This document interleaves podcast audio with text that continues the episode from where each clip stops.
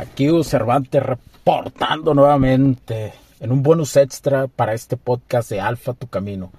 El simpeo, señores, es peligroso. Los simps son peligrosos.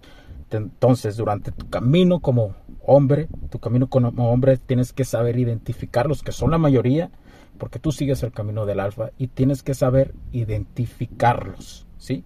Identificarlos para tener cuidado porque hay que tener resiliencia y hay que tener fortaleza, porque cuidado con los son muy, muy, muy peligrosos y súper manipulables.